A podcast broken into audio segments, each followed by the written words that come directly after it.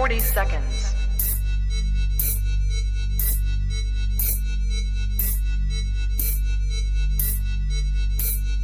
T minus 30 seconds.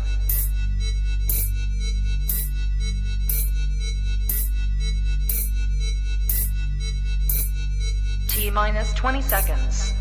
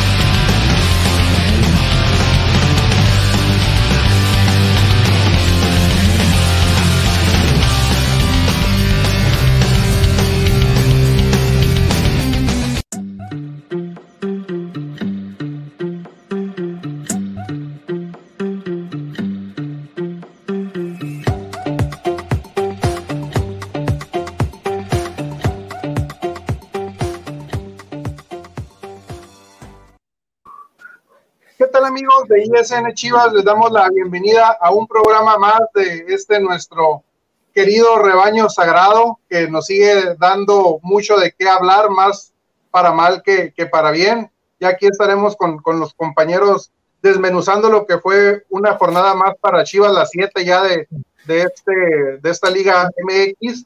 Pero no sin antes recordarles que este programa es traído a ustedes gracias a Tortas Don Beto, sucursal Riverón, échele aguacate aquí en Ensenada y a EDP Eléctrica del Pacífico. Me acompañan hoy el equipo completo de, de ISN Chivas. Tocayo Luis, buenas tardes. Hola, hola, buenas tardes. Aquí andamos ya de nueva cuenta, una nueva jornada más de, eh, de un partido de Chivas. Eh, pues sí, casa llena, estamos todos aquí en el equipo. Y pues nada, como declaración inicial, yo que pudiera decir que, que Chivas va en caída libre, ¿no? Así que ya, ya platicaremos de eso. Así es. Meño, buenas tardes.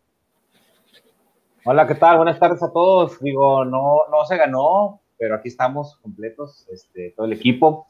Eh, un muy mal, un muy buen resultado para un partido muy disparejo en cuanto a acciones. Eh, ya lo desmenuzaremos a detalle. Y también se viene Pumas, que viene muy mal. Ya habíamos dicho que se nos complicaba Pachuca eh, y más de visitante, y pues ahí está la muestra. Se nos complicó una vez más. Bien, bien. El regreso del becario David. ¿Cómo estás, David? Del hijo pródigo. Hola, ¿qué tal? ¿Qué tal a todos? Buenas noches acá desde Querétaro. Pues sí, ya casi la mitad del torneo, jornada 7, un juego contra Pachuca que se jugó, pues un partido cerrado, la verdad, equipos que venían con complicaciones a lo largo del torneo, y pues en el papel es un, es un resultado bueno, pero en el, en el modo de jugar, pues es, queda, queda desear pero ya lo desmenuzaremos más adelante. ¿Qué onda, Boomer? ¿Cómo están, señores? Pues lo dicho, ¿no? Ya lo, lo, dijimos aquí en la semana, Pachuca efectivamente se complicaba y pues solamente me voy a unir a lo que dijeron ustedes, un buen resultado porque en la segunda mitad pues, nos, pudieron, nos hubieran podido ganar fácilmente, ¿no? Entonces, al final Fácil. se saca un punto donde no había Fácil. nada, ¿no? Un, un, partido de dos caras, ¿no? Este, un muy, un buen tiempo, tampoco vamos a decir que un muy buen primer tiempo, un buen sí. tiempo para para Chivas y ya el, el, segundo reflejando esas inconsistencias, ¿no? O, esa falta de, de, buenos momentos que ha, este, acontecido el, equipo durante el torneo que no, que no encuentra un, una continuidad en cuanto al, al, juego, ¿no? Luis, ¿cómo viste el partido? Ah, pues mira, después del espejismo que vimos en León, eh, pues como dije, Chivas cada día va tomando más velocidad hacia el abismo. Eh, no se ve que haya ahí una, un punto, un anclaje, ¿no? Donde donde el equipo se pueda tomar y afianzar para, para pues, seguir a, eh, ahora sí que en una, en una inercia positiva, ¿no? El no haber podido sacar renta en, ante el sotanero del torneo, pues nos deja ver que, que, lo peor está por venir, ¿no? Porque se viene Pumas, se viene Querétaro, se viene Mazatlán, y de ahí vienen los del norte, viene el América, sí, viene Cruz Azul, y, o, o sea, Diosito, ¿no? O sea, a ver si que dices, bueno, si contra los que están peor no hemos podido sacar renta, o, o, o, el equipo ha dejado, ha dejado que desear pues, demasiado, ¿qué nos espera, no? Uh, si bien es cierto, aquí hemos manejado que Chivas eh, suele jugar mejor contra los equipos eh, mm, más preparados o grandes, por decirlo de alguna manera. ¿De qué te va a servir llegar a la jornada 14 eh, con los puntos que tienes y ganar los últimos tres y que no, no aspires a liguilla, ¿no? O sea, al final de cuentas, estos, esos puntos que se están dejando ir, yo creo que los van a empezar al final del torneo. Meño, en, general el partido, ¿tú a, ¿tú a, qué crees que se debe estas dos caras, no? Que, que, el equipo a ratitos juega bien y a ratos juega mal.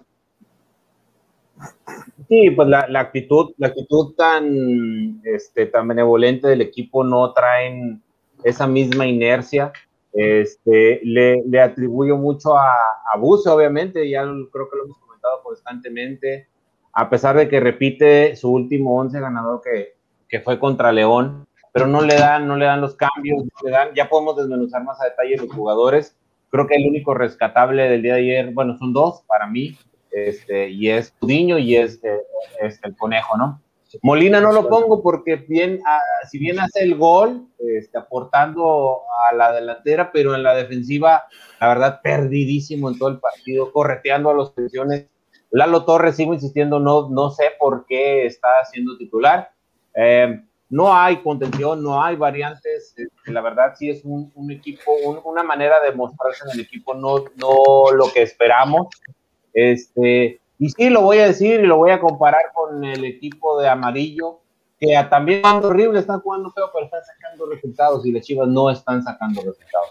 Si bien el, el empate al final es bueno, pero el, primer tiempo era para un 2-0, 3-0 tranquilamente te fueras al primer tiempo. Es cuestión de actitud del equipo, se le cae muy feo el, el equipo Bucetich. Este, y el segundo tiempo intenta hacer este, unos cambios este, rescatando la alineación, pero no le da, no le da resultado. Un Carlos Cisneros completamente pagado, un Chelo Saldívar que nada más también entra a intentar a corretear a los la verdad no le da. No lo quisieron en Monterrey, a no lo quisieron en Toluca, yo no entiendo por qué en Chivas se le dio. Entiendo que quisieron tenerlos, eh, me preocupa un poco también el tema de, de, de que comenta que pues ha, ha estado más el, el, tema de que le faltó equipo, que él miraba esas, esos huecos que no le contrataron. Esa parte yo siento que está buscando excusarse el por qué el accionar del equipo, ¿no? Y esa parte no, no me deja tranquilo porque al final de cuentas, pues tú lo permitiste como DT, ¿no? Al final de cuentas lo permitiste, este, y, no te, te, quedaste con las variantes que, que te dio el, el, directivo. La verdad, no, no, no compro esa parte. David, ¿tú cómo viste el partido? Sí, no, un equipo que, que empieza ganando y ya después del gol tuvo varias jugadas que pudieron concretar y que pudieron llenar más el marcador, pero es, es algo que le viene pasando a Chivas, ¿no? Después de, de ir ganando, como que le flojean, como que se quedan pues ya con la confianza de que ya van ganando. Y le ha pasado en varios torneos, en, el torneo pasado así empezó, estos partidos también ha sido así. Entonces creo que ya es algo que, que caracteriza a Chivas en estos momentos, el meter gol y pues meterle la flojera, ¿no? Lo sorprendente en este partido y lo llamativo es que no van Tuna de, de titular, es algo que veníamos diciendo en programas pasados, que Tuna ya tenía que, pues, que comer banca por, por los partidos que había, que había hecho, y Buse lo, lo, manda a la banca y creo que estuvo bien, la verdad, porque el Cone Brizuela fue de lo mejor en el partido. También, como dices, Meño, lo de a pesar que ahí en el gol siento que pudo haber hecho más, pero pues, tuvo grandes atajadas y si no fuera por él, Chivas hubiera perdido el partido. contra el colero. Boomer, tú este, has manejado una, una línea muy, muy crítica hacia, hacia los jugadores, ¿no? Este, ahorita Miño comentaba también la cuestión de, de que este, le, le achacaba su, su, parte a, a Buse. ¿Tú sigues por esa línea que es más por la cuestión de, de, la, este, de la falta de actitud de los jugadores o qué le pasa a Chivas? Pero es que ya lo veníamos diciendo desde, desde algunas semanas antes, o sea, creo que está permeando ya en todo el equipo, o sea, ya hay desesperación también desde la banca, al no ver resultados, al ver que sí. los jugadores no están dando su, no están dando el ancho, o ahora sí metieron a Nene Beltrán al 59. No estoy diciendo que sea el FIFA, ¿no? En el que metes a los jugadores y digo, pues también el nivel, el, la cuestión anímica cuenta. Pero sí creo que, o sea, voy a, voy a tocar temas que ustedes ya tocaron. El primer tiempo fue un muy buen primer tiempo de Chivas y termina por no concretar llegadas que son, después de gol, ¿no? Y después de eso viene un segundo tiempo en el que la verdad no sé ustedes qué piensen, pero parecía el San Luis jugando contra las Chivas en el primer tiempo. O sea, era llegada ah, tras llegada tras llegada. O sea, y la verdad es que fue por entre, entre que Mauro Quiroga no vacunó y entre, y entre Gudiño, la verdad, pero era para que Chivas hubiera perdido el partido. O sea, honestamente, se saca un punto de milagro. O sea, y, lo que venimos comentando, el Conejo Brizuela es, es, el que siempre está ahí, ¿no? Junto con JJ Macías, que mete goles de repente, y este, pero el Conejo Brizuela es el más constante. Y si vamos a hablar de constancia, Chivas es constantemente malo. Creo que Mayorga también entra, Mayorga también entra en lo rescatable. Mayorga también mantiene, mantiene Chivas esa, esa de, de, inconsistencia, ¿no? De, de media hacia, hacia abajo. Yo lo que rescataría del, del, primer tiempo, como ya comentaron ustedes también, o sea, el Cone no es de este torneo, no es del pasado, es de, de, ya mucho tiempo, el jugador más importante y más rescatable para, para Chivas. Eh, Molina, el, el, en su momento llegamos a comentar aquí que a lo mejor un, cambio, ¿no? Por, por Molina, que se juntaran el, el, pero perdíamos en, en la cuestión de, de, arriba, ¿no? Y Molina ha aportado en esa cuestión, que no debería de ser su, tanto a la ofensiva como a la defensiva, ¿no? Pero sí específicamente en la, en la contención ya también se lo, se lo comen este, pues fácil a veces, ¿no? Aunque yo lo tendría que poner ahí porque es un hombre de, experiencia y, te aporta, ciertas cosas.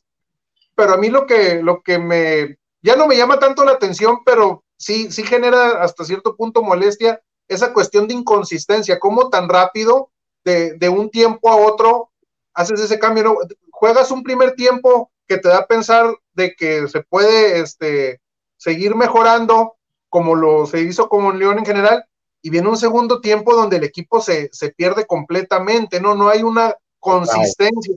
Y entonces es ahí donde caemos en la cuestión de, de Buse, que ya decía Meño. O sea, ¿dónde está el, trabajo de Buse? Yo de tres jornadas para acá, o tal vez un poco más, los cambios de Buse los noto muy desesperados, como al ver qué sale, no le ves una, una idea clara al, cambio, ¿no? simplemente es meter gente adelante, inclusive en el partido pasado retrasa al, al Cone Brizuela para meter más gente arriba y el equipo perdió fuerza, fuerza ofensiva, ¿no? Entonces el equipo sigue sin, sin encontrarse, sigue dando una mala, una mala cara, ya son siete jornadas, creo que, que Luis lo comentaba, y no nos hemos enfrentado a los, a los gallos de la liga, ¿no? Podríamos decir que de los equipos más fuertes que se ha enfrentado Chivas por lo que han mostrado en el, en el torneo, podemos poner a Toluca y León por plantel, pero León tampoco eh, ha, sido este un que, haya mostrado el fútbol que venía mostrando en torneos anteriores, ¿no? Entonces, te falta, te falta Monterrey, te falta América, te falta Cruz Azul, Santos, que los equipos ofensivos le hacen daño a, a Chivas, entonces el, panorama no, no se ve no se ve nada, nada claro, no nada, nada alentador. ¿Qué esperamos de aquí en adelante para, para Chivas, Luis? Pues eh, lo primerito que yo, que yo esperaría del equipo es, es, romper esta, esta inercia negativa, ¿no? Eh, no sé, creo que ya hemos hablado muchas veces de, de qué se podría hacer para, para, para lograr esto, ¿no? Sin embargo, cada día se ve más complicado. Decía yo que nueve días de trabajo, pues rindieron frutos ante León y ahora ante Pachuca no se vieron, ¿no? Entonces, pues, no va por ahí. Eh, sigo pensando y, difiero ahí sí de, de, ustedes o de quien comenta que ya Bucetich ya no tiene idea. Creo más bien que, que la responsabilidad sigue cayendo enteramente sobre los jugadores. Vemos jugadores apáticos, vemos jugadores que que trotando en la cancha o, o, simple y sencillamente que entran a, hacer un revulsivo, un cambio positivo y pues generan todo, lo contrario, una tracción en reversa, por decirlo de alguna forma. Pues, ¿no? ¿Qué espero de Chivas? Pues mira, espero que, que sacar buenos resultados esos tres partidos que siguen, que son vitales, es la columna vertebral del torneo y, eh, jornada 8, 9 y 10 Queret, eh, Pumas, Querétaro y Mazatlán en ese, en ese orden, que Chivas saque los, todos los puntos que pueda, eh, que ojalá sea sumar de tres, ¿no? Porque, lo repito, volvemos a, de la partida de la jornada 11 son puros partidos pues arriba y, y, va a pesar, va a pesar el hecho de, de, de, ir a tener que ir a Monterrey, a recibir a uno de ellos, a Cruz Azul, a, incluso al mismo América, que bien ya dijo Meño, pues no está jugando, no está jugando bien, ¿no? Pero, pero al final de cuentas los clásicos sabemos que se juegan distinto, ¿no? El Atlas, quién sabe qué envió un anímico reciba eh, al ganar esos tres puntos que ganó la mesa el día de ayer, ¿no? Entonces, en, teoría, después de esos tres partidos que comentamos, el único rival débil que te quedaría pues, es el Atlas en la jornada, en la última jornada, si mal no recuerdo. Entonces, pero eh, no, te, no puedes llegar a ese, a ese partido cuando te la clasificas. Entonces necesitamos sumar, necesitamos sumar de tres y, y, eso es lo que espero, ¿no? Sigo y dejo el dedo en el renglón de que Bucetich tiene que terminar el torneo. Eh, por el bien de él, por el bien de su, de su trayectoria, eh, porque el, el, que dé un paso al costado en estas alturas lo dejaría mal parado en el sentido de, muchos pensarían que tiró la toalla, ¿no? Entonces, pocas que, pocos hemos, y se ven en las redes sociales, entras a Twitter y, y, todo el mundo le tunde a Bucetich. Yo tengo una, una sección que, me gusta poner en Twitter, eh, en su gustada sección, eh, puro pendejón, ¿no? Es lo que pongo ahí. Entonces tuiteé ahí un, un, un, un, retweet de una persona que le eche el broncón a Bucetich. Entonces, yo no sé qué partidos ven, ¿no? Yo no sé qué partidos ven, yo no sé qué, qué, qué o, si empezaron a ver fútbol ayer, ¿no? O sea, eh, y hablando de redes, si me permiten, mmm, eso es algo que quería decir al principio, pero, pero lo, lo sentía muy fuerte, ¿no? Eh, un jodido empate no se festeja, ¿no? Y se los digo así, y se los digo a todos esos que ayer tuitearon o postearon que se rescataba un punto o, que se descartaba el empate. No, no, no, la frieguen, o sea, por eso el, equipo está así, por eso tenemos ya muchos años con el equipo en el hoyo, por, por, el conformismo de la afición, porque en redes siempre Chivas es el apapachado. No la frieguen, o sea, por afición como esta, el equipo no sale de la mediocridad. Hay que exigir no ser paleros del equipo, pues no. Creo que, que, que cada quien desde su trinchera es importante que exija, ¿no? Que exija. Así como y, por, y dirán, ¿por qué exiges si tú no juegas o si tú no tienes acción? Güey, yo les doy, yo, yo les doy mi tiempo viendo los partidos, yo consumo sus productos, yo, yo participo de alguna u otra manera. Creo que la única que, que, mínimamente tendría que exigir en redes sociales o en Twitter, que es donde hay más, más eh, alcance de esto, eh, al equipo, no exigirle al equipo. Sí, sí, este, desde un principio, ¿no? desde el primer programa eh, lo marcamos aquí, que íbamos a ser críticos del equipo, que no íbamos a ser apapachadores, este, a, nadie o, a los que realmente sentimos este, lo, que es este, la, camiseta de Chivas como aficionados, pues no nos gusta que nos digan chillermanos, ¿no? Este, porque siempre nos dicen que estamos buscando excusas en general. Este, habemos aficionados críticos que queremos que el equipo le, le vaya bien, pero jugando bien, sacando buenos resultados. Y, y, tú lo dijiste muy bien, Luis, y ahí está grabado. Este, no vamos a ser este, apapachadores del, del equipo, no vamos a festejar empates como si fueran triunfos, porque la grandeza y la historia de este equipo no está, no está para eso. Eh, Meño, ¿qué viene para Chivas? ¿Qué sigue para Chivas después de lo mostrado durante estas siete jornadas? Digo, creo que todos esperamos un repunte, ¿no? Pero el repunte ya se dio y no le pudiste dar continuidad a ese repunte ganándole a León. O está bien complicada la cosa porque los cambios, insisto, yo los, los vengo analizando y los vengo revisando. E insisto, no puedo creer que le den oportunidad a Ángel Saldívar cuando ni siquiera jugaba en Monterrey y dejas al chino Huerta, que viene de estar en una muy buena participación con Mazatlán y lo dejas en la banca. Y pusiste al, al Chelo Saldívar a acompañar a JJ Macías, pero no tiene esa labor eh, eh, el Chelo. Son completamente distintas las funciones que tiene el, Chelo.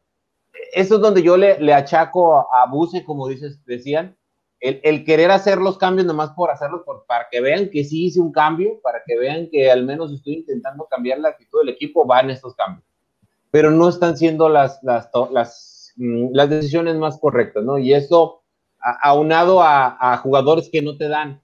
Eh, me voy a referir ahora, la buena noticia actualmente es que ya regresa el, Chicote Calderón, regresa haciendo gol, Eh, esperemos si tenga participación, porque también Canelo Angulo, pues no, no le dio.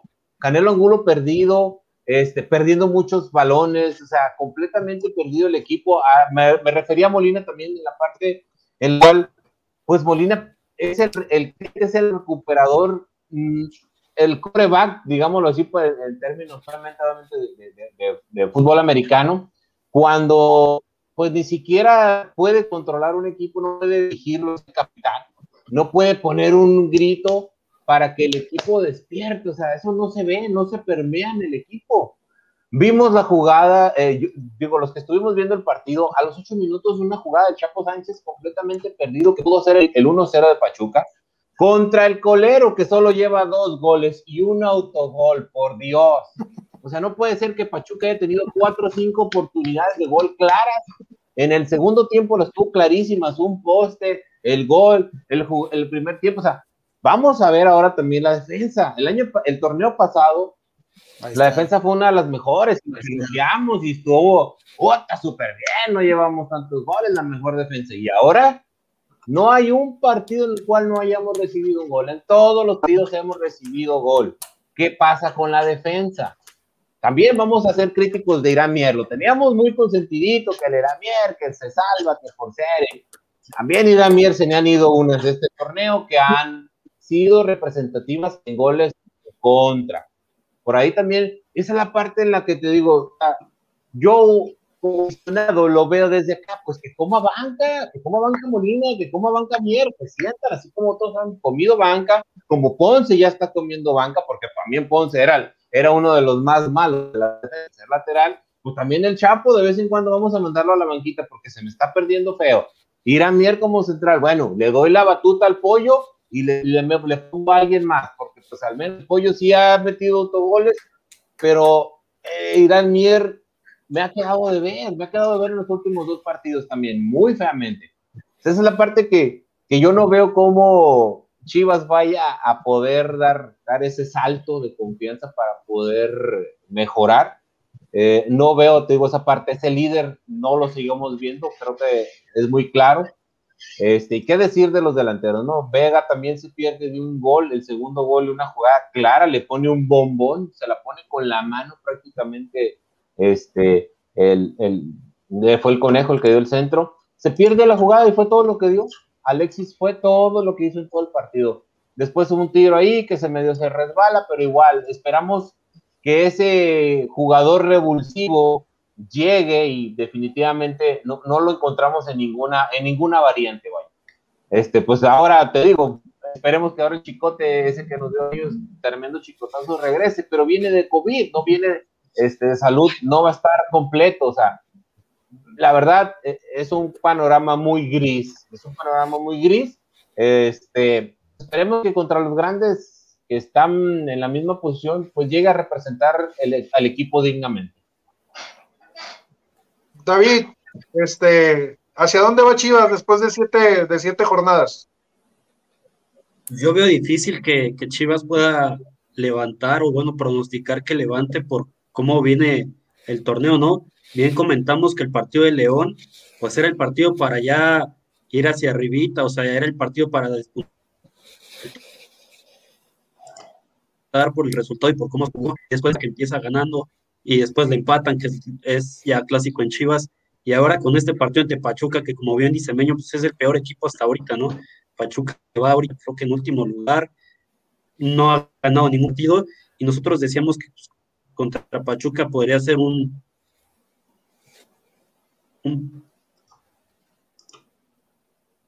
David. Se está yendo. Un partido. Se le está cortando ahí el, David. Este, Boomer. Este, perdón, David, ¿hacia dónde va Chivas después de, de, siete jornadas? ¿Tú, ¿Tú ves algún este, punto positivo, algo donde tú creas que el equipo se, vaya a reencontrar, que, se alineen los, los astros y los exorcismos y, se vea otra cara del equipo? Pues es la Liga MX. En cualquier momento tienes dos, tres partidos buenos y ya te metiste a liguilla. O sea, entonces realmente no podemos hablar de si un equipo, sí, o sea, no podemos hablar de si un equipo va a tener una mejoría real o, una mejoría nada más de, de, un momento. Digo, puedes, vuelvo a lo mismo, puedes tener una, una rachita positiva, te metes a liguilla y llegas hasta semifinal, ¿no? O sea, en una de esas, como le pasó la temporada pasada. O sea, yo creo que eh, en Chivas una de las grandes cosas que falta es balance. O sea, arriba están totalmente desbocados, no hay serenidad, no hay nada, y abajo, pues no hay tranquilidad de que te vayan a resolver las cosas defensivamente. O sea, el pollo briseño es mucho carácter, mucho corazón, pero pues le falta fútbol, digo, la verdad, o sea, y lo, y lo hablamos desde un punto de vista en el que, pues, no es, no es un defensa que sea consolidado en, en, ninguno de los equipos, la verdad. Y ahí está uno de los grandes problemas de Chivas. No tiene fuerzas básicas. No tiene fuerzas básicas. No es posible que no tengas un defensa central, que no haya sacado un defensa central ya. No es posible que todo esto esté pasando en Chivas al día de hoy. Entonces le das un muy buen partido a León, porque eso fue un muy buen partido, pero esa fue como lo raro, ¿no? O sea, la consistencia que ha tenido Chivas es, mala. O sea, entonces no podemos olvidar que ahorita decimos, no, pues viene Querétaro, viene Pumas. Yo soy de los que creo que le, van, le van a ganar a Pumas. O sea, como sea, 1-0, lo que sea, pero le van a ganar a Pumas. ¿Por qué? Porque Pumas está en las mismas, no tiene gol, su equipo pues, prácticamente está en el hoyo, porque vendieron jugadores, porque entre que los que se van de fiesta y demás. Y entonces, ¿a qué, a qué te estás, a qué estás esperando? ¿Qué estás esperando? Que entonces de repente algún equipo de los grandes ponga a un jugador en la banca que no vaya a participar como lo que pasó con América, que nos den tres puntos. O sea, la verdad es vergonzoso lo que está pasando en Chivas. Y, una de las cosas que decía Luis, y que es verdad, o sea, no podemos festejar un, un, empate, no es festejo, pero realmente, pues de lo malo lo, lo, lo, mejor, ¿no? O sea, al final del día sacaste un punto, o sea, triste, pero sacaste un punto que no merecías.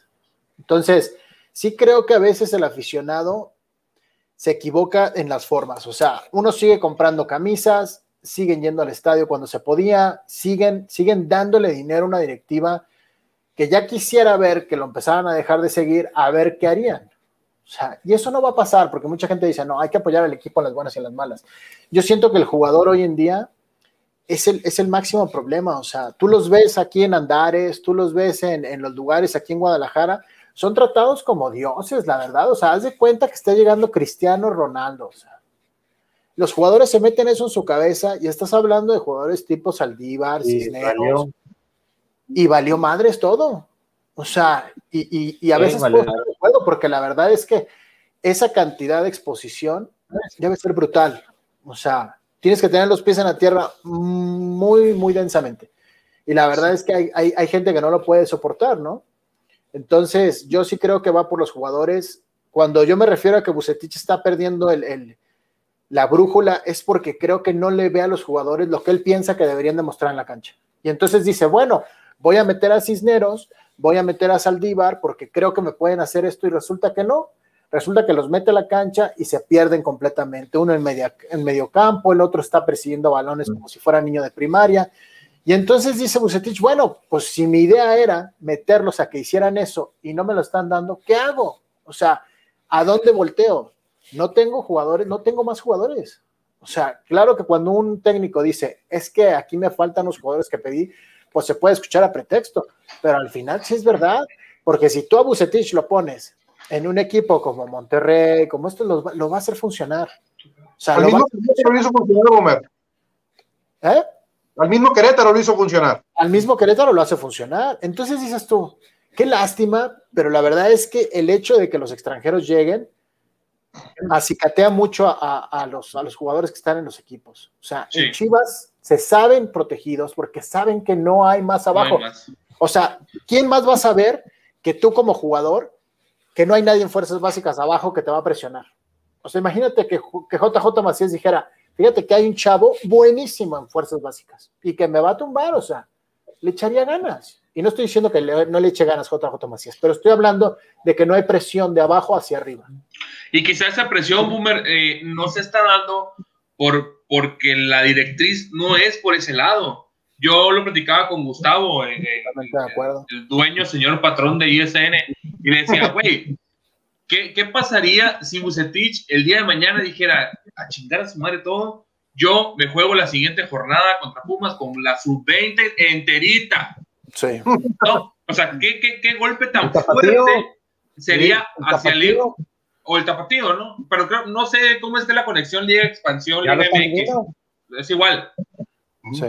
Ok, entonces imagínate, o sea, el, el cachetadón al orgullo, al, al, a este valemadrismo que tienen los, los actuales jugadores, a, todos en la misma bolsa, ¿eh? O sea, al final de cuentas, este es un equipo y si el equipo está mal, todos están mal. O sea, sí es cierto, rescatamos luces, rescatamos a Budiño, rescatamos a Mayorga, rescatamos a Cone, un poco Macías, pero si Bucetis dijera, me juego el siguiente partido con la sub-20, con el tapatío completo, o sea, ¿qué, qué, qué, qué, qué podría generar el vestidor, no? Claro que hay intereses de por medio, Luis. O sea, claro que hay intereses de por medio. Pero al final del día, o sea, al final del día mínimo, tú mandas un mensaje y dices, ¿sabes qué? Al final no pude hacerlo.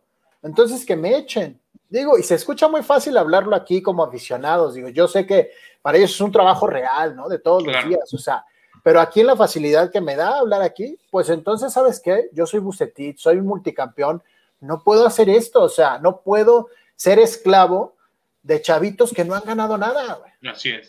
Boomer, ahorita comentabas a, a Bucetich desesperado, ¿no? Este, porque, porque lo que ya hemos platicado también, ¿cómo es posible que lleguemos al punto de que esta clase de jugadores no le entiendan a Bucetich? En los tiempos de Cardoso, de Tomás Boy, nos quejábamos de que el equipo era débil, que el equipo jugaba mal porque el equipo era débil, porque no tenía un plantel este, ni siquiera mediano, ¿no? Para competir en la, en la liga.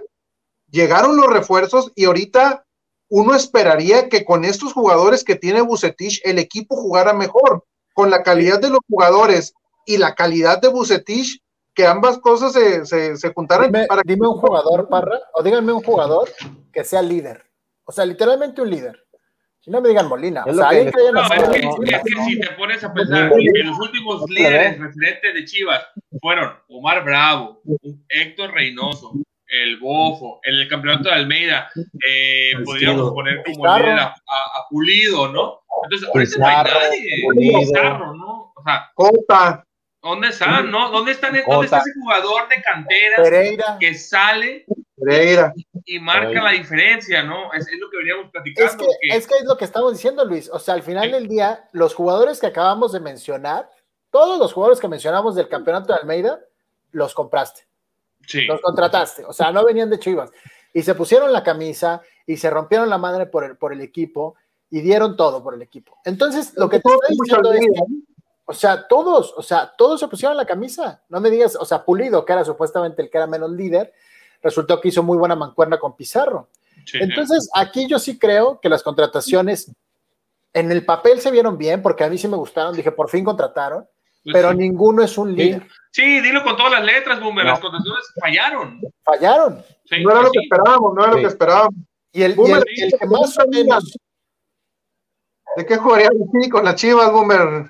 Pau. No, no, Pau, no podría jugar en las Chivas. No podría jugar en las Chivas, caray.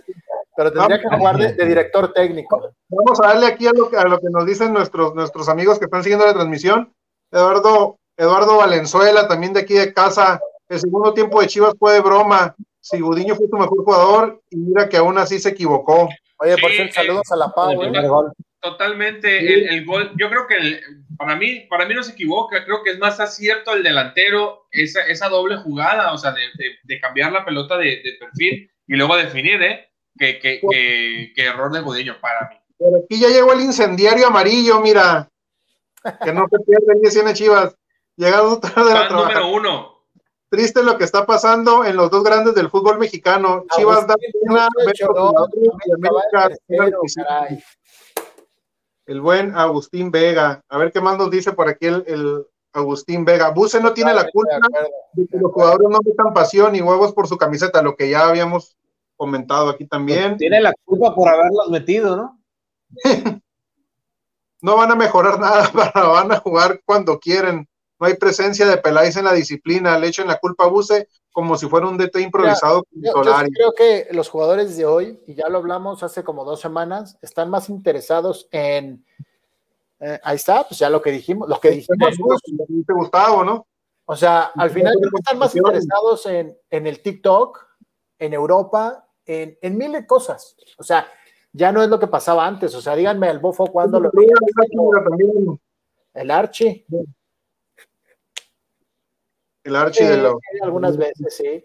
O sea, la verdad es que yo sí creo que los jugadores no están concentrados. O sea, para mí es eso, y creo que la directiva está frustrada, pero en su frustración no sabe ni qué hacer. No cómo. No, saben ni qué hacer, o sea. No, y, y, lo ves con, con, el mensaje de Amauri, ¿no? Es que se le fue el agua, se le bajó el agua del tinaco al decir que compre camisetas para traer jugadores. O sea, ya se nota que la directiva ya el, el agua la, la, tienen hasta el cuello y, y, no ven, ¿no? O sea, al final de cuentas, Chivas, volvemos a lo mismo, Chivas es un producto de, de, de marketing. Si el equipo está mal, no genera. ¿Y qué está pasando ahorita? No está entrando dinero, no hay a, a las arcas de Chivas. No hay nada ya, ya, ya, ya hablamos mucho de lo que es los jugadores de, de Buse, ahorita están ahí tocando el punto de la, de la directiva. Vamos a, a, un corte comercial y regresamos con ese tema. A ver cuál es en este, en este rol que, que tiene ahorita, ¿no? Ahorita regresamos.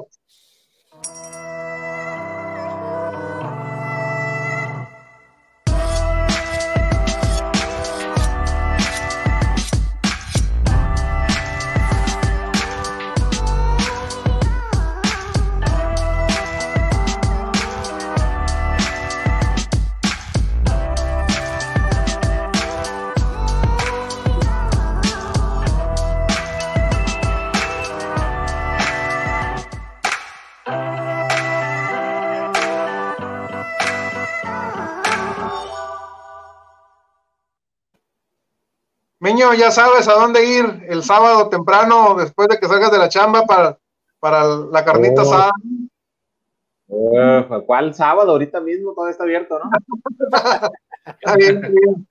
Decíamos, eh, el rol de la, de la, de la directiva, este, a Mauri y, y, Ricardo Peláez, ¿no? Este, por aquí también comentaba este, Vega la cuestión de, de Peláez que lo siente que no ha metido tanta mano, mano dura. Tal vez lo del torneo pasado fue una cuestión más de, de vender una, una, una imagen o algo hacia de internamente hacia afuera y no, y no este, verdaderamente un, un, un, castigo, ¿no? Ya hemos platicado también de que, de que sentimos de que el gallo fue, se lo llevaron ahí entre las, entre las patas, ¿no? Este, Peño, la directiva, ¿cómo, cómo, cómo ves esta directiva de, de Chivas? ¿Qué ha hecho bien y qué ha hecho mal? Mira, Peláez eh, viene siendo, pues obviamente, la parte coordinadora en la cual él te tiene que este, ser ese enlace entre el cuerpo técnico y, obviamente el equipo. Recordemos que no hace mucho eh, llegamos a ver ahí unos videitos en, en, pretemporadas y eso, de hecho todavía estaba eh, pulido, todavía estaban esos jugadores, y Peláez hacía esas carnitas asadas, esos convivios, inclusive hasta les llegó a llevar un payaso para hacerles ahí un, un evento y, y, hacer más ameno ese proceso, ¿no? No sé si por el tema de la pandemia o por qué cuestión, ese tipo de videos, esas reuniones que te impidan esa, eh, pues esa unión con el equipo. Pero al contrario, has tenido ahorita actualmente noticias en las cuales te, te llaman y te, y te, dicen que pues que tu equipo jugador se fue de pedo con fulano tal, que se formó, que se fue con tal eh, eh, compañeros, que se hizo.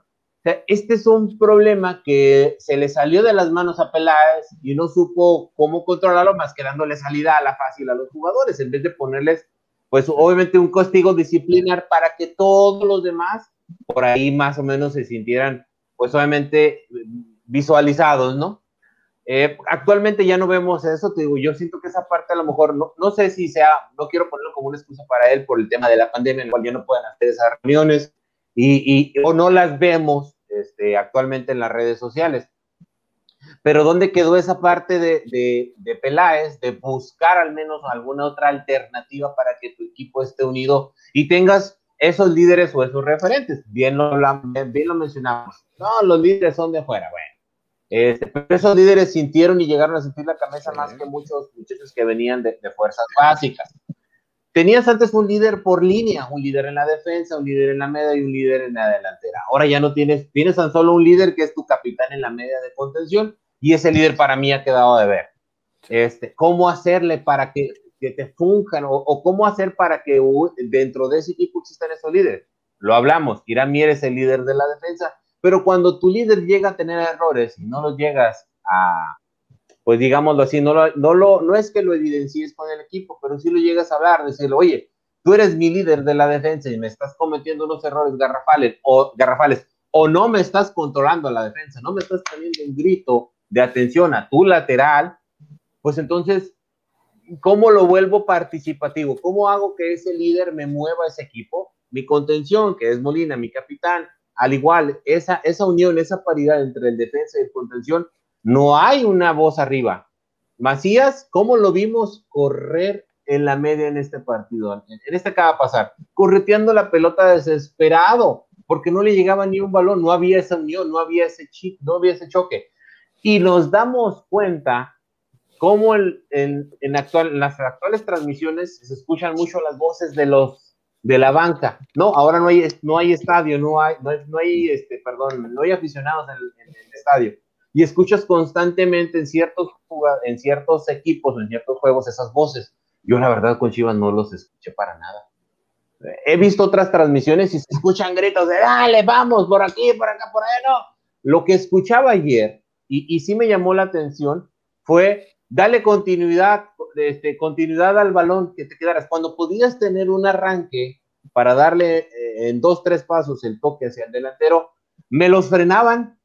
No sé si pusieron atención en, en plena partido, me les decían, dale continuidad, dale continuidad. O sea, no entreguen la pelota, no la pierdas. Pero en ese dale continuidad, terminaban con el Chapo Sánchez en la parte de atrás, o terminaban con Irán Pierre buscando salir. O sea, Dios mío de mi vida, era completamente frustrante escuchar esas voces eh, el día de ayer, que fue lo que más a mí me llamó la atención. Y es lo que te digo, esa parte viene de la banca. ¿Qué está pasando con esa conexión? ¿Por qué no se ponen en, en, de acuerdo en el partido si va a ser por cuartos o por tiempos? ¿Quién va a salir a correr? ¿Quién va a atacar? ¿Quién va a quedarse? Porque en esa parte no me queda claro que exista alguien o un líder que esté llevando, monitoreando esa parte yo lo, yo lo escuché, no sé si los demás lo, lo llegaron a escuchar, y me llamó mucho la atención esas voces de, de la banda. David, este, ¿cómo, ¿cómo ves este, a la directiva de Chivas? ¿Buen trabajo hasta el momento? ¿Mal trabajo? ¿Qué, qué, le, qué le podemos achacar a ellos de este mal momento que vive Chivas? Pues sí, creo que, como bien mencionaba Meño, lo del torneo pasado, y tú también lo mencionaste, Parrita, Creo que lo del torneo pasado, que fue el caso de, de Dieter Villalpando, Alexis, Alexis Peña y el Gallito Vázquez, creo que fue más como para pintar o como para poner una imagen de algo que no, que no pasa en Chivas. Creo que sí le está faltando eh, eh, la conexión a Peláez en meterse más a, a, la cancha con los jugadores, convivir más con ellos, porque la verdad, bien mencionó Meño que con, con este Matías Almeida se notaba más un liderazgo en cada línea de, del equipo. Hoy no sé si tenga que ver por porque sean diferentes tipos de entrenadores, lo que era Almeida era más como un, un armador de vestuario, alguien que se llama, se llevaba más con los jugadores a lo que es Buse, que yo no siento que sea, que sea así. Creo que también tiene que ver eso. El, el, el capitán, el, el, que tenemos ahorita es Molina, y la verdad ya mencionaron todos en, en el programa, le está quedando grande ese, ese, ese lugar a Molina. En la defensa no tenemos un líder, se podría decir que es Mier, pero también ya mencionaron que, pues que Mier ahorita ya no, no está siendo líder, ha tenido tantos errores y creo que eso lo demerita. Y en la delantera, pues no tenemos a alguien como, como un Omar Bravo, que recordemos aquellos tiempos cuando estaba con, con Ramoncito Morales, era el líder del equipo, ya más adelante con, con Matías Almeida. Sí, y entonces, pues sí creo que tiene que ver mucho eso, el que el equipo está como muy, no está muy unido, como que cada quien está por su lado, cada jugador, sí se podría decir que los más unidos son Antuna y Vega, pero pues ya sabemos por qué están unidos, ¿no? Les gusta la fiesta a los dos. Entonces creo que es la única unidad que tienen y pues es lo que le está afectando a Chivas, no hay un jugador que, que en la cancha esté gritando, vamos, arriba, el que más grita es el, el pollo briseño, pero pues sabemos que así es y no, no, no aporta tanto en, en ese aspecto del pollo briseño. Entonces, yo creo que a Chivas sí le falta unirse, le hace falta no solo un, un capitán, muchos, y que sean, que se pongan los pantalones y digan aquí estoy, no como Molina que le ha quedado grande. En los, en los tiempos de Jorge Vergara, este, en las buenas aparecía, pero también aparecía en las malas, y no en las muy malas, o sea, cualquier partidito malo cada fin de semana lo veíamos en las instalaciones de Chivas, ¿no? Era, era un presidente que estaba metido con el equipo. A lo mejor en ocasiones habrá tomado malas decisiones, pero lo que yo siempre le, le, le, aplaudiera, le, en su momento le aplaudía a Vergara, que como se dice ahí, le movía el arbolito, ¿no? Le buscaba por un lado, por el otro. No era un, no era un directivo este, pasivo, ¿no? Este, sí, llegó a tomar malas decisiones, pero al final de cuentas er, era un técnico, digo, era un directivo que, que aparecía, que le buscaba. Eh, yo eso no lo veo en Amauri, este, lo, lo veo muy apático del, del equipo a, a. Y, y, en el segmento anterior, tanto Boomer como, como Luis este, fueron los que nos pusieron este tema aquí, ¿no? De la, de la cuestión de la, de la parte directiva. ¿Qué, ¿Qué le ves rescatable a esta directiva, Boomer, y qué ha hecho mal? Pues es que lo rescatable serían los, los, los, primeros pasos que dio. O sea, el haber contratado a Peláez, que todos los, o sea, también todos los aficionados dijeron, ah, qué maravillosa contratación. Entonces, eso, fue un, eso fue un muy buen movimiento de, de, de Amauri. O sea, porque él sabía que él no tenía la personalidad de su papá. Entonces, ¿qué hizo? Contratar a un director deportivo fuerte, con, con carácter y bla, bla, bla. Exacto. ¿Qué hizo después bien? Las contrataciones. Contrató a buena gente, a buenos personajes de fútbol, buenos jugadores que todo el mundo también dijimos, ah, mira, o sea, por fin contrataron. El problema fue que ni las contrataciones este, funcionaron, ni las cosas han funcionado en Chivas. Y entonces ahí es donde las cosas se le vienen abajo a Mauri. O sea, porque él dice, a ver, bueno, a mí me dijeron que si yo hacía estos movimientos, pues las cosas iban a funcionar. Y de repente no funcionan. Entonces, yo sí creo que, que, al final del día se siguen tomando decisiones en caliente, cosa que es muy mala. O sea, porque lo que pasó con Víctor Guzmán, con el Pocho, para mí fue una decisión muy mala. Tú como equipo debiste haber dicho, a ver, o sea, vamos a aguantarnos, vamos a ver qué sale y en cuanto salga el veredicto, pues nos deshacemos de él. O sea, si tenemos que deshacernos, pero no desde antes. O sea, lo que pasa con el Gallito Vázquez también. Entonces, hoy en día, si tú te pones a ver los jugadores que ha vendido Chivas, y que están medianamente, este, ¿cómo se le diría? Este, pues jugando bien en otros lugares. Ahí está Salcedo, el Titán. Ahí está Rodolfo Pizarro en, en Miami. Ahí está Pulido en Kansas. O sea, teníamos un muy buen equipo, esa es la realidad. Orbelín, Orbelín. Orbelín. Y entonces Amauri dice, Amauri dice, es que yo tenía que vender porque tengo una deuda y porque, ok, pero entonces Orbelín. vuelvo a lo mismo, vamos a volver a, al mismo loop. ¿Por qué no este, tus fuerzas básicas inviertes más ahí. O sea, ¿por qué no lo haces? Si ya no hay descenso, pues ni modo que el, que el aficionado Chiva diga, pues ni modo, nos vamos a tener que tragar unos años. ¿Qué hacen? Y, y, esto es un ejemplo muy, muy grande. ¿Qué hacen en Holanda? En Holanda no han pasado a mundiales y de repente viene otro ciclo y llegan a, a semifinales. A, ¿Por qué? Porque sacan una camada de jugadores. Entonces, ¿por qué no hace eso Chivas? ¿Por qué no de plano dice, bueno, pues lo siento, bueno, como no tenemos para contratar extranjeros, porque no es nuestra historia, no es nuestro, nuestro perfil, pues entonces voy a sacar jugadores de México y me voy a enfocar en eso. Ni modo si no puedo entregar resultados en. Yo siento que. En medio. Yo siento que, perdón, yo siento ahí Boomer es, es fuerte la mentalidad y Peláez por eso vio y contrató al que venía de Cruz Azul, ¿no? Porque en cuestiones de mentalidad, ajá, no recuerdo el nombre. No, no, al, al coach, coach, este. Ah, ya. Ah, sí. Exacto, coach. Porque ve que el equipo le falta esa parte, le falta esa parte de tener anímicamente una continuidad. Este, y me refiero, y me voy a ir atrás. ¿Dónde quedó el güero fierro? O sea, ¿dónde está ese muchacho que venía de fuerzas básicas y era un referente y que lo fue en, en inclusive en el tri de, de, de, de juvenil? O sea, pero con Almeida jugó bien. Están, también Exacto, que no tiene José, ¿no? Entonces algo, el, el, mexicano es sui generis, o sea, y entonces para hallarle el modo, Eso. tienes que, mira, en la Eso. semana platicamos con, con, Benjamín Mora y él decía algo bien cierto.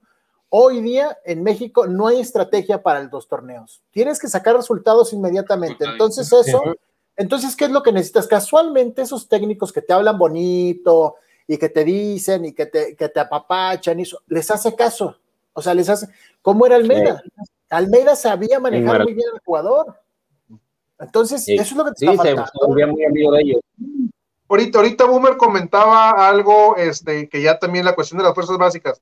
pero hablaba de formar jugadores. Chivas tenía dos muy buenos forma, dos muy buenos formadores. Efraín Este, Flores y tenía, Bueno, Real. tenía a Real y este Efraín Flores. y Efraín Flores. ¿Qué pasó en esa parte con Chivas? Y los trataron. Desaparecieron. Pues sí, salió por la puerta atrás, no. Te pregunto la parte de la directiva. Ah, se cayó Parra. Desaparecieron. Sí, totalmente. Eh, fíjate, Desaparecieron como el parra. Anda. Eh, hay- hace unos días escuchaba yo una declaración del ya desaparecido Jorge Vergara en torno a la cuestión de las fuerzas básicas y decía, es nuestra obligación como equipo de primera división, como un grande de- del fútbol mexicano, tener unas fuerzas básicas que nutran al primer equipo, tener y asegurarles la vida, al menos en su adolescencia, a 300 muchachos que tenemos en fuerzas. Entonces, esa era la visión romántica y quizá, y quizá bueno, no romántica, era la visión eh, corporativa de, de- negocio de Jorge, porque él pensaba, si yo saco jugadores, si saco ca- camadas de jugadores buenos, eventualmente van a explotar en primera división, voy a tener rotación, voy a echar a andar la maquinaria de vendo, eh, recupero de fuerzas básicas, con, consolido en primera, vuelvo a vender, ya tengo alguien que viene atrás. Esa era la mentalidad de Jorge Vergara. Al final de cuentas, era el, el tipo será un tiburón, ¿no? O sea, ya, sé- ya por qué lo digo. ¿no? Sí, no. El tipo era un tiburón y él, aparte de ver el, el lado deportivo, como ya lo comentó Parra, que está entrando y saliendo, ahí una disculpa a todos los Es que, es, que tiene que, es que tiene que ir de la mano el aspecto Sí. deportivo y el aspecto económico. Totalmente, es lo que es, lo- es a donde quiero redondear mi, mi- mi comentario. Eh, él cuidaba el aspecto deportivo como veías un mal partido y ahí lo veías en verde vaya al día, al, al- Sí. al día siguiente, ¿no? Pero también iba de la mano junto con lo económico, ¿no? Juan, eh, eh, la prueba está en que la era en que, en que Jorge Vergara estuvo más metido en el, en el equipo fue cuando más exportación chiva hubo. Salcido, Massa, Chicharo, Omar Bravo. Omar Sí, Bravo. Y, y le funcionó el que carrusel justamente que, que, que estás comentando, el carrusel de se va uno y viene otro atrás, o sea, pero no te funciona para toda la vida. Entonces tienes que estar Ah. preparado para ese momento que no te funcione.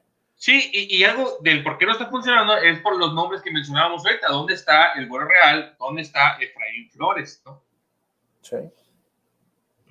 No, y, y el tema ese también, yo siento que fue también juntarse con personas que no le ayudaron, o sea, que le mostraban una ayuda. Yo no sé ustedes, pero yo soy de la idea de que José Luis Higuera empezó muy bien, pero terminó de la peor manera este, para poder apoyar al equipo, o sea, vendiendo jugadores clave, que cuestiones económicas, que se metió en muchos dimes y diretes en los cuales provocó que hubiera esa ruptura. Yo siento que, que provocó esa ruptura en la parte en la cual eh, si existía ese rol de traerte un jugador de fuerzas básicas. Compró, compró, compró y a la hora vendió para deshacerse de un problema económico que se el pero al final del día, así ha sido con las Chivas. ¿Qué pasó cuando el Bofo Bautista sale de Chivas? No, no salió que porque, porque Chepo de la Torre dijo que quería que saliera y Jorge Vergara dijo, bueno, pues que salga, che- este, que salga el Bofo. O sea, al final del día siempre hay una lucha de egos en un, en un Sí. equipo tan grande como Chivas. Dices, no puede ser posible, la verdad. O sea, es, o sea, ni que fuéramos el Atlas, caray. O sea, Sí, es correcto. la- Es, es complicado, ¿no? El panorama se ve, se ve complicado a lo, a lo que viene. Eh, ahora bien, tenemos a Pumas el- en la próxima jornada, ¿no? Por ahí, eh, ¿qué, qué- qué podemos, o bueno, cuál es el, el- el- como ustedes lo ven, o, o cuál sería tu pronóstico, David? Sí, no, pues Pumas es un equipo que se le complica a las Chivas, ya lo hemos visto en algunos partidos y de local, pues más. Chivas este, ha perdido, o bueno, ha perdido uno de sus, eh, tiene una, una derrota, una victoria y un empate de local contra Chivas, contra Pumas, perdón. Y pues como viene Pumas, también creo que es más factible la, la victoria porque Pumas viene en caída, tiene sus últimos tres partidos con derrota, más sumado lo de Alan lesiones, COVID y todo eso. Entonces, creo que puede ser un partido que, que sea ganable para Pumas, pero también lo decimos, es un partido ganable y al final pues termina perdiendo. Entonces, pues a ver cómo le va. Yo sí esperaría que, que ganara. Eh, ahora con la- el regreso de Chicote Calderón, si bien es cierto que viene de no jugar por COVID. Creo que puede ser un jugador que, que le puede aportar y más por cómo viene jugando Antuna y el Canelo Angulo, creo que pueden dar ahí una sorpresa.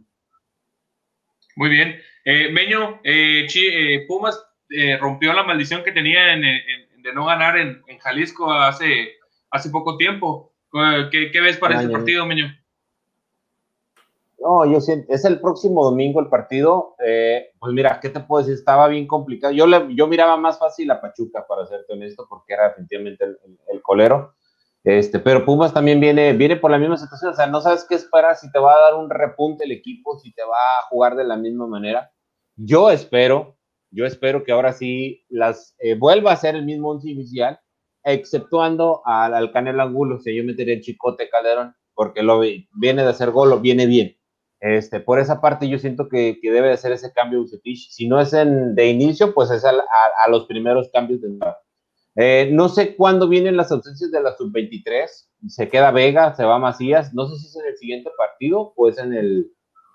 Pues el, el preolímpico es del 18 al 30 de marzo. Sería eh, Pumas, Querétaro, Mazatlán, América y Monterrey. Ahí esos son los últimos eh, partidos. Faltan, estamos hablando de que faltan, pues son 15 puntos todavía que están ahí. Más no sé, no sé si alguien tenga el dato cuándo es la cuándo se van a cuándo se van a convocar, ¿no? De perdida, yo creo que contra Monterrey ya no están los. Por lo general se van como cinco días antes, ¿no? Los sub-23, exacto. Y, y, no estamos viendo esa, esa. Vamos a platicarlo ahorita ya para, para finalizar el programa a ese punto, pero quisiera oír al Boomer. Eh, Boomer, eh, con Pumas, si gana Chivas, se cumple tu pronóstico de cinco puntos. A los demás ya nos fuimos al hoyo, hermano. Entonces, eh, ¿tú cómo ves el partido del domingo? Yo digo que gana Chivas. O sea, y no por mi pronóstico ah, nada más, sino, porque, o sea, yo creo que gana Chivas por el, por el único hecho de que, de que Pumas no trae nada. O sea, aquí el problema que yo le veo a Chivas es cómo va a abrir la defensa de Pumas, porque Lilini va a venir a meterse. Sí, total. Va a venir a meter el Lilimión y entonces, este, y entonces a ver cómo lo abre, porque Necaxa le hizo lo mismo, ¿no? Entonces, eso le complica a Chivas. Yo veo a Chivas atacando desde un principio como lo vine haciendo atacando este ataque y ataque el primer tiempo. Pero en ese, yo creo que en los primeros 25 minutos, si no cae un gol de Chivas, se le va a empezar a complicar en el aspecto de idea y de creatividad. Pero veo a Chivas ganando, o sea. Sí. Se van a desesperar. Arriesgado, ¿no? Arriesgado, Boomer, tu, tu, pronóstico, pero pues ya veremos a ver qué, qué es lo que sucede. Nada más tienes que tener cuidado con Dinero, ¿eh? Ya está jugando. Ya está agarrando, está agarrando fuelle. Eh, yo lo veo pues eh, al final de cuentas tenemos que, apoyar al equipo, ¿no? Eh, aunque sea sentimentalmente. Yo veo eh, quizá una victoria de Chivas por la mínima, por la mínima, 2-0, nada, del otro mundo, ¿no? Y para poner la guinda en el, en el, programa, compañeros, pues está el sub-23, o sea, es algo que no hemos tocado, que no hemos tocado el tema. Chivas aporta nueve jugadores, nueve jugadores, y la mayoría son titulares. Ah comentábamos, eh, son, faltan cinco jornadas, yo creo que eh, son cuatro, se juega contra la América, el clásico, y ahí es donde ya reportan con, con este Jaime Lozano para la sub-23, ya contra Monterrey ya no estaría, ya no estaría el equipo. Y se viene un parón de liga para la liga eh, por, por, la cuestión del preolímpico, ¿no? el 20 de, de, marzo es el último juego y redondamos hasta el 4 de abril. Entonces, ¿qué, qué, qué, qué piensan acerca de esto? Creo que... Me duele decirlo, pero si va a haber un cambio de timón, creo que ese punto, e, e, esa fecha sería la, idónea para hacerlo, ¿no? Eh, Meño, ¿qué opinas? No, yo creo que lo van a aguantar, ¿eh? la verdad. Sí, eh, si bien es cierto que los equipos se organizan y administran para hacer cambios en esos, en esos procesos, en esos tiempos largos, pero yo creo que van a aguantar a Buse, ah, dependiendo ya cómo termine este torneo. Igual se puede colar entre, como el torneo pasado, y, le van a dar la oportunidad, ¿no? O sea, yo siento que sí se va a colar a Liguilla, aunque se ve complicado el panorama. Este, confío en la capacidad de Buse, pero no la hemos visto todavía en, en, Chivas al 100%. La vimos en el torneo pasado jugando contra el América, le ganó la partida por mucho al Piojo, ¿no? Pero contra León no pudo. Ahora espero que, que la bendita liga, como está en su proceso y en, su, en su oportunidades que te da al, entrar 12, de hecho, inclusive ahorita estando en 13, al ser Atlas el último de la porcentual no podría estar en liguilla, así que Chivas sigue todavía en zona de clasificación. Este, sin embargo, pues no, no es la manera, no es lo que decíamos nosotros, el actuar del equipo definitivamente no es lo que esperamos. Yo siento que sí van a pesar estas nueve ausencias, eh, esperemos y salgan esos revulsivos que están, que estamos esperando de la banca, esperemos que salgan de la banca para poderle darle al equipo esa confianza y que se vayan, eh, pues estar más tranquilos con este proceso que se nos viene. Muy bien. David, eh, ¿qué, ¿qué, piensas acerca de, de, del proceso sub-23? Eh, ¿Nos va a beneficiar en el hecho de que, como comentábamos, van a ser nueve jugadores los que se vayan? Ahí donde puede entrar lo que yo decía, ¿no? De, de que Bucetich pruebe con una plantilla totalmente distinta. O no sé, ¿tú qué opinas, David? Sí, no, creo que Pues, 23, los jugadores que se van, a, algunos no pasan por buenos momentos, sabemos que está eh, quien Sepúlveda, hay, hay, hay muchos jugadores que la verdad no pasan por buen momento, pero creo que pues por como tiene el plantel Chivas les van a pesar. Si bien es cierto que tienen jugadores en, en cantera que pueden, o no en cantera, pero ahí en la banca que, que pueden suplir, pues lo veo difícil. Y ahorita algo que mencionaron es lo de Bucetich, que, que a ver si no es la fecha indicada para que se vaya. Yo lo veo difícil, creo que sería muy, muy, muy desastroso para Chivas el que ya lo, lo terminen echando. Yo creo que no, Chivas no tiene nada que perder, tiene todo que ganar ya, o sea, ha perdido muchos partidos, muchos puntos. Creo que con, con la salida de Buse pues va a ser todavía peor. Todavía tiene una oportunidad, ya mencionó Meño que están en zona de clasificación, bueno, ahorita están en 13, pero con, contando el partido contra Atlas, creo que todavía tienen oportunidad. Entonces yo creo que la salida de Buse, pues no, ni en la mente se nos puede pasar. Muy bien. Buber, ¿algún, algún, alguna, algún comentario acerca de, de esto, de las 2003, de la, del llamado nueve jugadores? ¿Qué, qué, qué opinas? Pues si yo fuera de los chavos que están en fuerzas básicas, estaría remojándome los bigotes diciendo, pues igual tener que, si, si, si, tengo que, si tengo que demostrar, este es el momento, ¿no? O sea, porque no hay más, o sea, no hay más. O sea, esos son los momentos en los que tienes que tú como joven agarrar y decir, este es el momento en el que tengo que brillar. Y sí, pues tienes, tienes bastante tiempo para empezarte a preparar mentalmente. Entonces creo que de los partidos que vienen, pues ve algunos complicados, pero, pero bueno, sí también concuerdo con David, no creo que a Bucetich lo deban de, de correr, ni, ni él se deba hacer a un lado, a menos de que pase algo completamente desastroso antes del parón, de que pierda todos sus juegos o algo así brutal, pero no lo veo, no lo veo pasando. Creo que ojalá y los, los chavos que están en el equipo actualmente eh, aprovecharan un poquito más a gente como Bucetich, o sea, que le aprendieran y que se dieran la oportunidad de aprenderle a gente como él. Es lo único que yo quisiera. Muy bien. Pues bueno, muchachos, esto fue ISN Chivas. Agradecemos a todas las personas que nos están viendo. Eh, este, recordamos nuestros patrocinadores, eh, Tortas Humberto, sucursal Riverol, Échele, aguacate. aguacate y EDP Eléctrica del Pacífico. Los esperamos la próxima semana para analizar la actualidad de Chivas y la jornada contra, contra Pumas el próximo domingo. Y los invitamos a que se queden eh, a través de las plataformas de ISN para el arranque de ISN Béisbol, 7.30 de la tarde, hora del Pacífico, 8.30 hora del centro. 9.30. 9.30. 9.30 hora del centro. Muy bien, esto fue ISN Chivas. Eh, muchas gracias, nos vemos pronto, chavos. Nos vemos, señores, que les va muy bien. Saludos. Gracias, nos vemos.